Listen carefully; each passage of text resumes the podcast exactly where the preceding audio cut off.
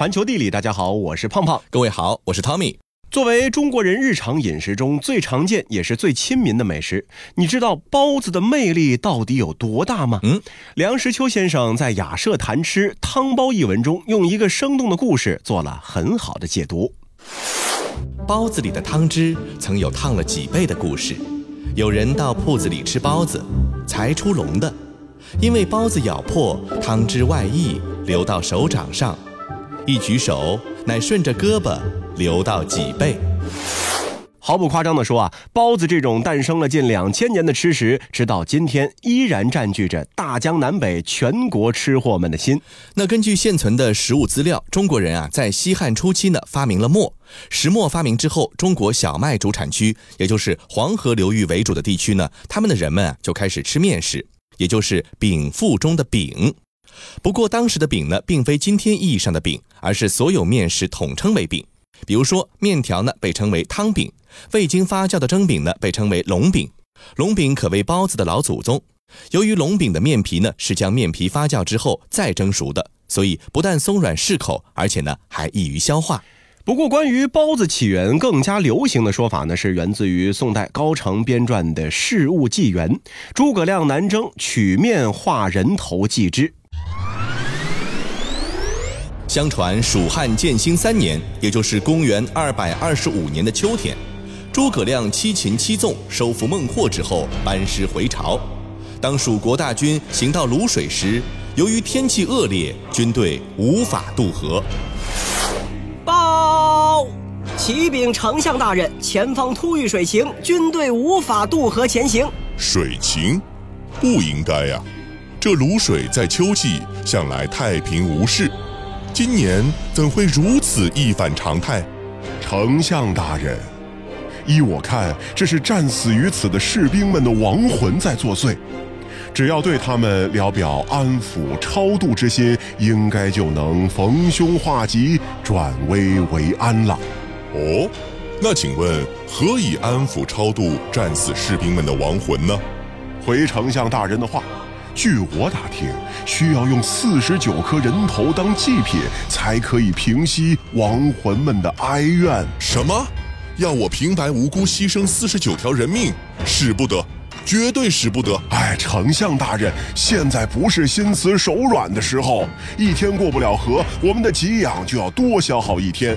之前的战事吃紧，我们的给养早就不多了。再这么耗着。只怕是军心不稳呐！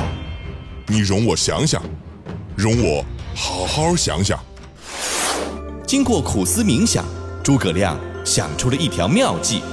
火头军兄弟们，都听好了，把咱们随军带着的牛羊一并宰杀了，然后将牛羊肉斩成肉酱，拌成肉馅儿，在外面包上面粉，做成人头的模样，再入笼屉蒸熟。咱们呀。来一个移花接木，用此祭祀，定能成功。大家辛苦着点儿今早完工，有劳各位了。神奇的事情果然发生了，泸水天气转晴，诸葛亮率大军顺利渡了过去。由于事发在蜀国西南蛮荒之地，这种祭品便被称作蛮首了。鉴于诸葛亮在发明包子中做出了巨大的贡献啊，后来呢，他就被奉为是面塑行、馒头还有包子的祖师爷了。那么这种风俗呢，也从蜀国传到了全国各地。行走小百科，由于手头同意，满手被称作馒头。北方人发现馒头蒸熟之后，表皮很有光泽，光泽在古汉语中为慢泽，北方人就将蛮字改成了慢字。后因汉字中和吃食相关的字都带有食字旁，馒头就渐渐成为馒头了。到了唐宋年间，馒头呢逐渐是成为了殷富人家的主食。不但中原汉族喜欢吃，辽国契丹贵族也把它是视作美修。文物考古中发现的一座辽墓壁画，上有侍女呢就端着一盘馒头送给主人进餐。可见啊，馒头呢也已经是成为了契丹族家庭的一个膳食珍品。嗯，那么包子的称呼又是什么时候形成的呢？吴自牧啊，在介绍南宋都城临安城市风貌的著作《孟良录》中的酒肆中就记载，在包子酒店内专卖灌浆馒头、薄皮春卷包子、虾肉包子等等。那荤素从食店则载有笋肉包、蟹肉包等等。这里称呼的包应该就是方言中的包子了。当时的馅料呢已经非常的丰富，不过依旧是馒头、包子，不做具体的划分的。据说啊，没有馅儿的馒头的出现呢，是发生在同时期的中国北方地区。它的出现和北方连年战乱，人们无心饲养牲畜是有关系的。由于缺少生肉，店家呢就做出了无馅儿的实心馒头了。而殷实的南方呢，则是保留了有馅儿的馒头。这可能啊，就是一直到现在江浙一带仍然将包子称为馒头的缘故所在。世界真奇妙。在元代，北宋诗人凌波的后代林静音随曾在中国学佛的龙山德建东渡日本，并居住在奈良。由于日本僧人需要戒荤，林静音就制作出了一种符合当地人口味的豆馅儿馒头。很快，这种馒头就被传入宫中，天皇吃了之后非常满意，还赐给林静音一位宫女作为妻子。后来，日本人在奈良的汉国神社中建了一座林神社。每年的四月十九号，还会在这里举行馒头祭，用以纪念林静音。直到清代的时候，馒头和包子终于有了明确的区分。汇编掌故遗文的《清拜类钞》中记载：馒头亦曰馒手，削面发酵，蒸熟隆起成圆形者，无馅，时时必以窑佐之。南方之所谓馒头者，亦削面发酵蒸熟，隆起成圆形，然实为包子。包子者，宋已有之。那从此，包子的界限终于分明了。如今啊，中国的北方和南方呢，仍然是保留着对包子的不同叫法，而且南北方包子的馅料和口味也是不一样的。这和南北方人的性格特征还有饮食习惯呢是有很大的关系。中国北方人性格粗犷豪爽，这个饮食崇尚味道浓烈、菜量大，在包子馅料的选择上呢，也是更加的粗犷。胡萝卜、海带、粉丝、鸡蛋、茄子、豆干、酸菜均可入馅，口感呢有些是酥烂的，有些是生脆的。在分量上啊，制作者也是尽可可能的将更多的馅料塞进面皮，使包子成为了北方人性价比极高的早餐选择。那相比而言啊，南方人呢更加的细腻温和一些，崇尚清淡量小的饮食习惯。做包子呢似乎会遵循一套基本流程，如肉包要配小葱和姜汁，还要加少许白糖和酱油提鲜。在分量上，南方包子呢似乎是不太重视饱腹感，更追求精细的制作水准。比如说多汁呢，彰显制作者的用心；皮薄却不漏汁，显示制作技艺的高超。在口感上就要特别注意了，一定要趁热吃。一旦凉了以后啊，凝结的肥油就会让鲜鲜味儿大打折扣。讲了半天，不能空谈理论，必须要生动了展示一下南北方特色又好吃的包子。友情提醒：如果此时此刻您正处于饥饿当中，请谨慎往下收听哦。中华著名包子之无锡小笼，始创于清同治二年，也就是公元一八六三年的无锡小笼，又称小笼馒头，肉香汁多，甜味十足，是它最大的一个特点。说起无锡人嗜甜的原因啊，其实和当地的地理气候环境呢是息息相关的。无锡地处亚洲大陆中纬度位置，又临近海洋，春夏两季，人体呢往往感到闷热，排汗量大。加上日照时间比较长，人体水分的蒸发量加大，伴随着水分代谢能量大量损失，冬季潮湿的空气和雨水呢会增加寒冷感。那为了维持正常体温，就需要补充能量。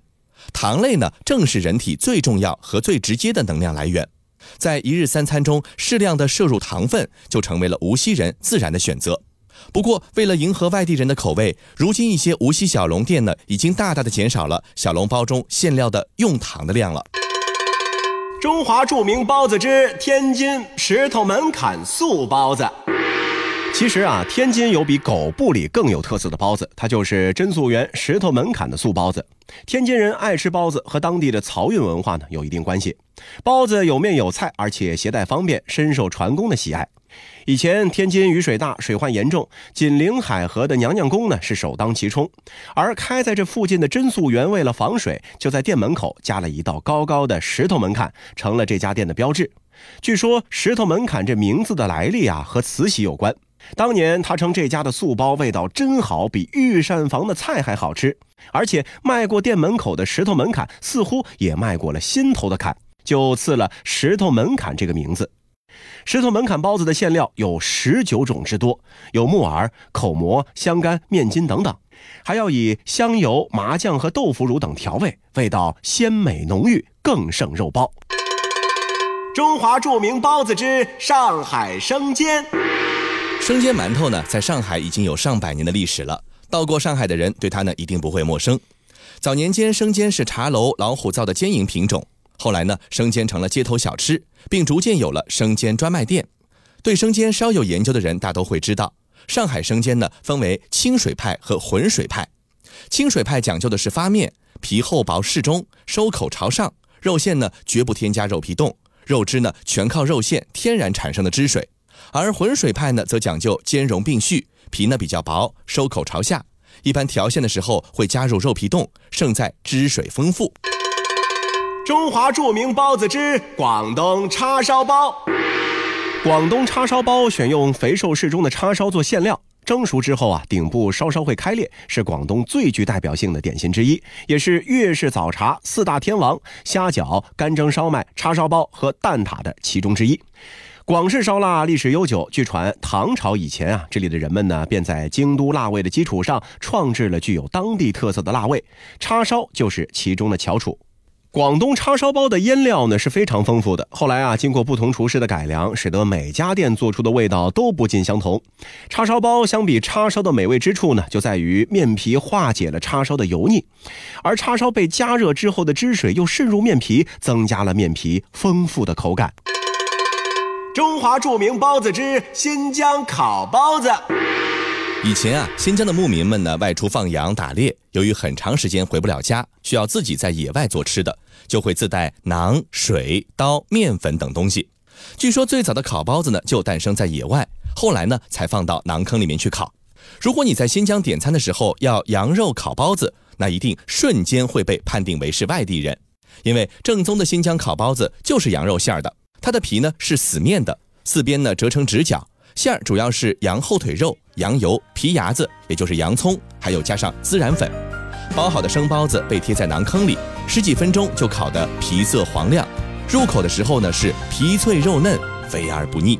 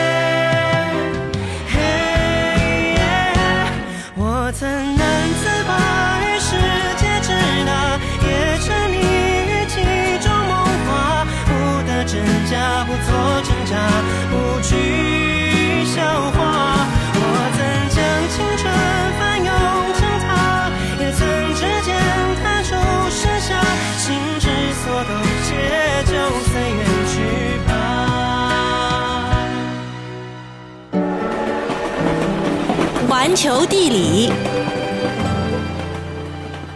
欢迎回到环球地理。大家好，我是胖胖。各位好，我是 Tommy。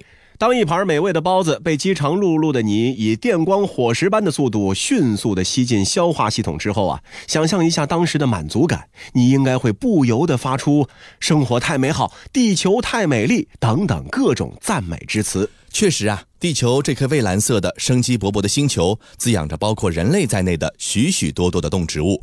它是所有物种都赖以生存的美好家园，一切生命的母亲。可其实，地球并非一直扮演着如此慈祥温和的角色，有的时候它也会打开地狱之门，吞噬大量生命。我们呢，把它称之为大灭绝。在地球的历史上啊，曾经一共出现过五次大灭绝事件。那今天呢，就给大家简单的介绍一下这五次灭绝事件的经过。第一次大灭绝事件，奥陶纪大灭绝，发生时间距今四点四亿年前，灭绝规模，地球百分之八十五的生物物种，代表灭绝物种，大型鹦鹉螺，大部分三叶虫。自寒武纪大爆发之后，寂静的地球如同新开业的剧院，上演着一场场的生命大戏。不同门类的动物诞生，并且快速演化。到了奥陶纪时期，广阔的海洋已经成为了生命的乐园，各种各样的三叶虫穿梭在海底的珊瑚和海百合之间。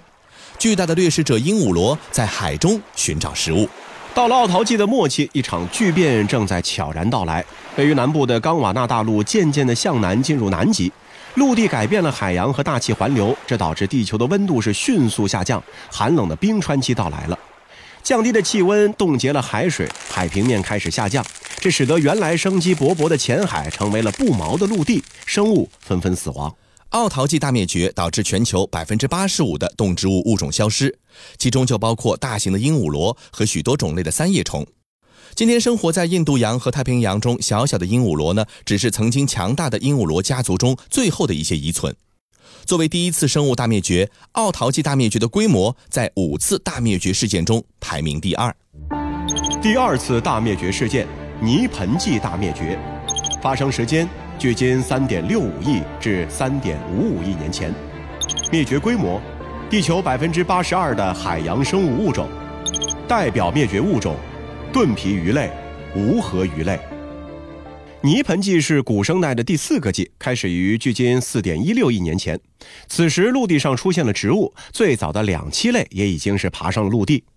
泥盆纪啊，被称作是鱼类的时代，因此此时鱼类出现，并且进化出了不同的门类。泥盆纪末期啊，大陆再次发生漂移，像奥陶纪大灭绝一样，全球的温度下降，海平面随之下降，海洋生物大量死亡。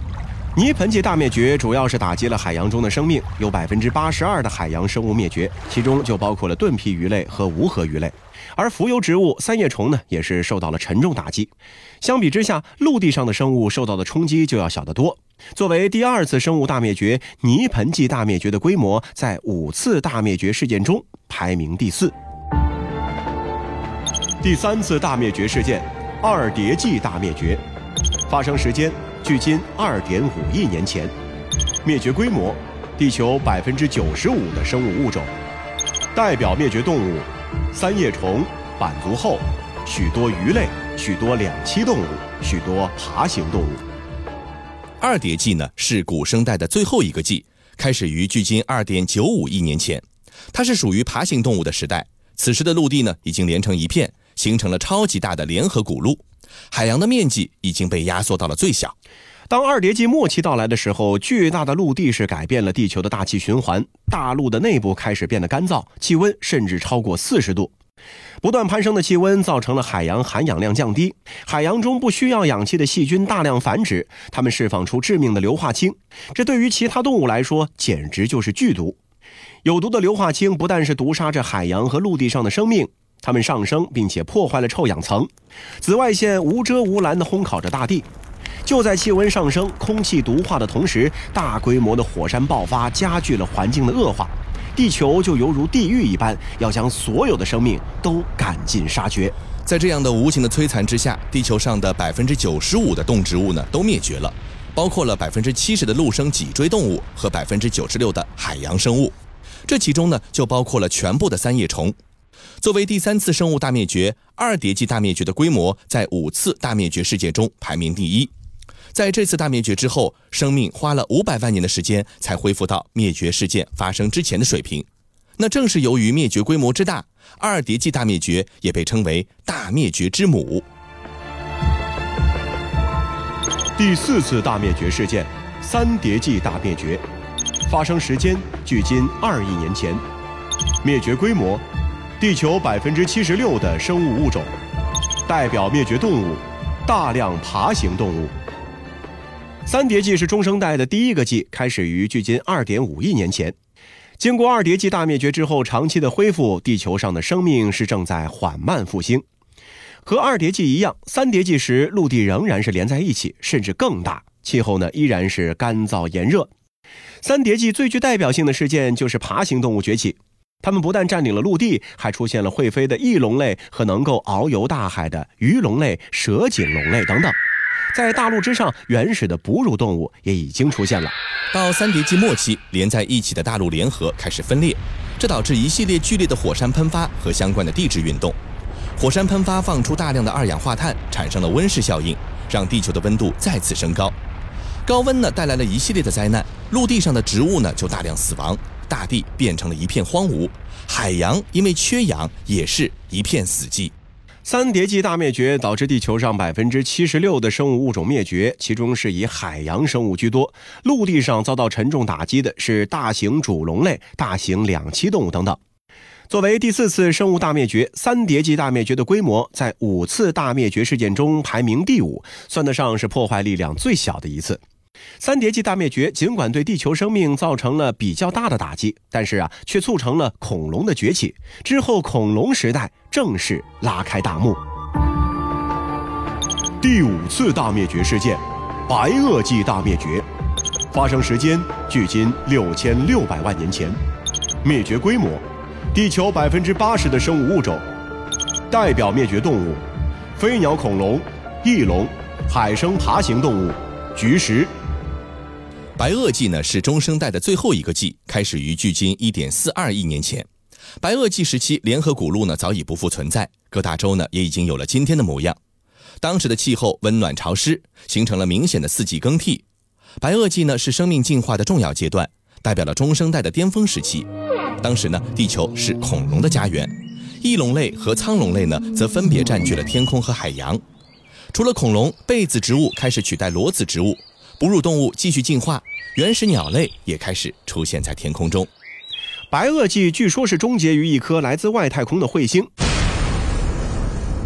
这颗直径十公里的彗星撞击了地球，致命的撞击引发了火风暴、海啸、地震、火山爆发等一系列灾难，短时间内就杀死了地球上的大量生命。撞击之后产生的灰尘进入大气层，遮住阳光很久，导致地球温度急剧下降。没有了阳光，植物就无法进行光合作用，动物就没有了食物，食物链的崩溃造成了更持久的灭绝。白垩纪大灭绝呢，导致地球上的百分之八十的物种灭绝了，其中最著名的就要算是飞鸟恐龙类了。实际上，在白垩纪大灭绝中，体长超过一米的动物几乎全部都消失了，其中也包括相当数量的鸟类和哺乳类。作为第五次生物大灭绝，白垩纪大灭绝的规模在五次大灭绝事件中排名第三。但却是最著名的一次大灭绝事件。白垩纪大灭绝给哺乳动物留下了宝贵的遗产，其形成的生态真空保证了哺乳动物快速分化和兴盛，最终诞生了我们人类。前面啊是向大家介绍了地球生命史上的五次大灭绝，而目前我们很可能已经处在了第六次地球大灭绝事件当中了。不过和前五次不一样的是，造成这次大灭绝的不是别人，是我们人类自己。自从人类文明诞生，特别是工业革命之后，我们对环境的破坏和对动植物的采伐捕杀，已经是导致了大量生物物种灭绝，其中就包括了著名的渡渡鸟、大海雀、袋狼、猛犸象等等。那目前啊，物种的灭绝速度是正常条件下的一百至一千倍。那如果按照这个速度发展下去，到二零五零年，地球上将有百分之三十七的物种消失。和已经灭绝的物种相比，更多的物种呢正处于濒临灭绝的状态，数量可能已经达到了九万四千零五十二至十九万三千五百十三种。如果不保护地球的环境和生物多样性，人类早晚就会尝到自己制造的恶果。往事都随风，昔日之霸主俱化作白骨。但愿地球昨日的悲剧不会在明天再度重演。好了，以上就是这期节目的全部内容，非常感谢您的收听。如果您喜欢我们的节目，也欢迎您订阅我们的专辑。这期节目就是这样，我们下期再见。当时地球还年轻，我们诞生荒凉大海里，烟花到了寒武纪，我们长出脊椎。和勇气。某天，我们开始踩出脚印，学会双手拥抱，学会爱情，长出